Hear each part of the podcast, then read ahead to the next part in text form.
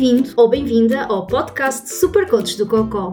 O meu nome é Vera Gomes e tenho colite ulcerosa. Por aqui falo sobre o karma de conviver com as doenças inflamatórias do intestino e de aventuras que nos fazem chegar a velhinhos com histórias para contar que começam por foda-se, houve uma vez. O importante é quebrar alguns tabus e soltar algumas gargalhadas. Gil Vicente dizia a rir se corrigem costumes e eu acrescento, a rir custa muito menos. Episódio de hoje irei falar-te um pouco sobre quem é a Supercoach do Cocó. Como já deves ter percebido, o meu nome é Vera Gomes e fui diagnosticada com colite ulcerosa em 2007, uma doença inflamatória do intestino. Além desta, tenho mais duas companheiras, síndrome de intestino irritável e hidradanite supurativa, uma doença de manapel. Isto leva-me a pensar que, se continuar por este ritmo, deverei conseguir bingo antes de chegar aos 50. Desde 2015 que falo abertamente sobre doenças inflamatórias do intestino, um grupo de doenças invisíveis e crónicas, ou seja, sem cura. Parte deste grupo, as mais conhecidas são a doença de Crohn e a colite ulcerosa. Porquê em 2015, quando já tinha o diagnóstico há 8 anos? Porque 2015 e 2016 foram os piores anos no que diz respeito à colite ulcerosa. Fez-me repensar muito o meu silêncio sobre a doença, porque também passou a ser impossível continuar a escondê-la ou a fingir que não a tinha. Acima de tudo, decidi falar abertamente sobre este tipo de doenças porque me dá um propósito e ajuda-me a lidar com a minha própria miséria de ter várias doenças crónicas. Desde o dia em que decidi pôr a boca no trombone, que mantém um blog chamado Supercoach do Cocó, escrevi um livro sobre o assunto chamado Conviver com as Doenças Inflamatórias do Intestino e subi ao palco da TEDx Antuérpia onde falei como viver com um tabu maior que o sexo. Poderão ver a apresentação no YouTube se procurarem por How to Live with a Taboo Bigger Than Sex.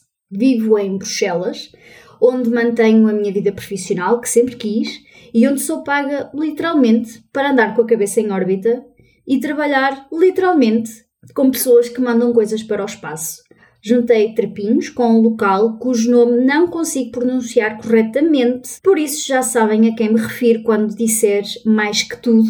E adotei dois cães, o Nano, de que Nano não tem nada, e a Laika, que tem tudo de Nano e ressona como se tivesse o tamanho de uma vaca. Desde que comecei a falar abertamente sobre as doenças inflamatórias do intestino, juntei-me com um grupo de pessoas fantásticas que querem fazer a mudança acontecer. Lançamos uma petição ao Parlamento, outra aos membros do governo, ambas para que se adoptem e implementem ações que melhorem a integração e o dia a dia de pessoas com doença inflamatória do intestino. Criamos também a Associação Crónico-Colite Portugal, uma associação sem fins lucrativos que apoia pessoas com doenças inflamatórias do intestino e promove a literacia nesta área. Podem saber mais sobre a associação visitando o site www.chronicolite.pt. Para que seja claro, não sou médica, nem tampouco tenho formação na área de saúde. Gosto de ciência, gosto de saúde e tento educar-me ao máximo nestas áreas e, sobretudo, aprender com quem sabe mais do que eu. Por isso, nada do que ouvirão neste podcast substitui o conselho de um especialista, daqueles à séria, que queimaram pestanas durante anos e anos e que andaram num sítio chamado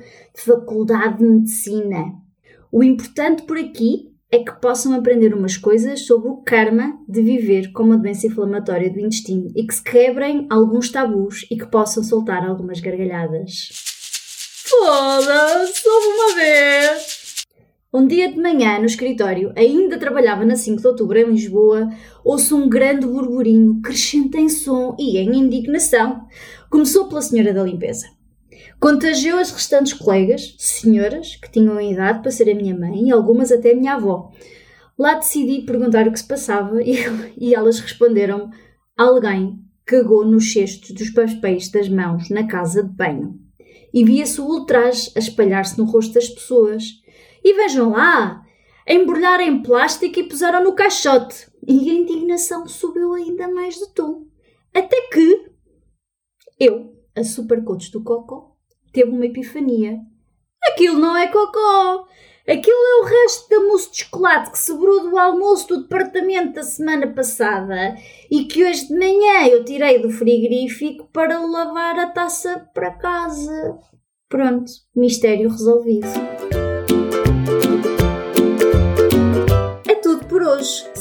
Gostaste do que ouviste ou achaste interessante, se esboçaste um sorriso ou soltaste uma gargalhada, então está na hora de seguir os desígnios do Buda e subscreve o podcast. Até para a semana e que Buda do Cocó esteja contigo!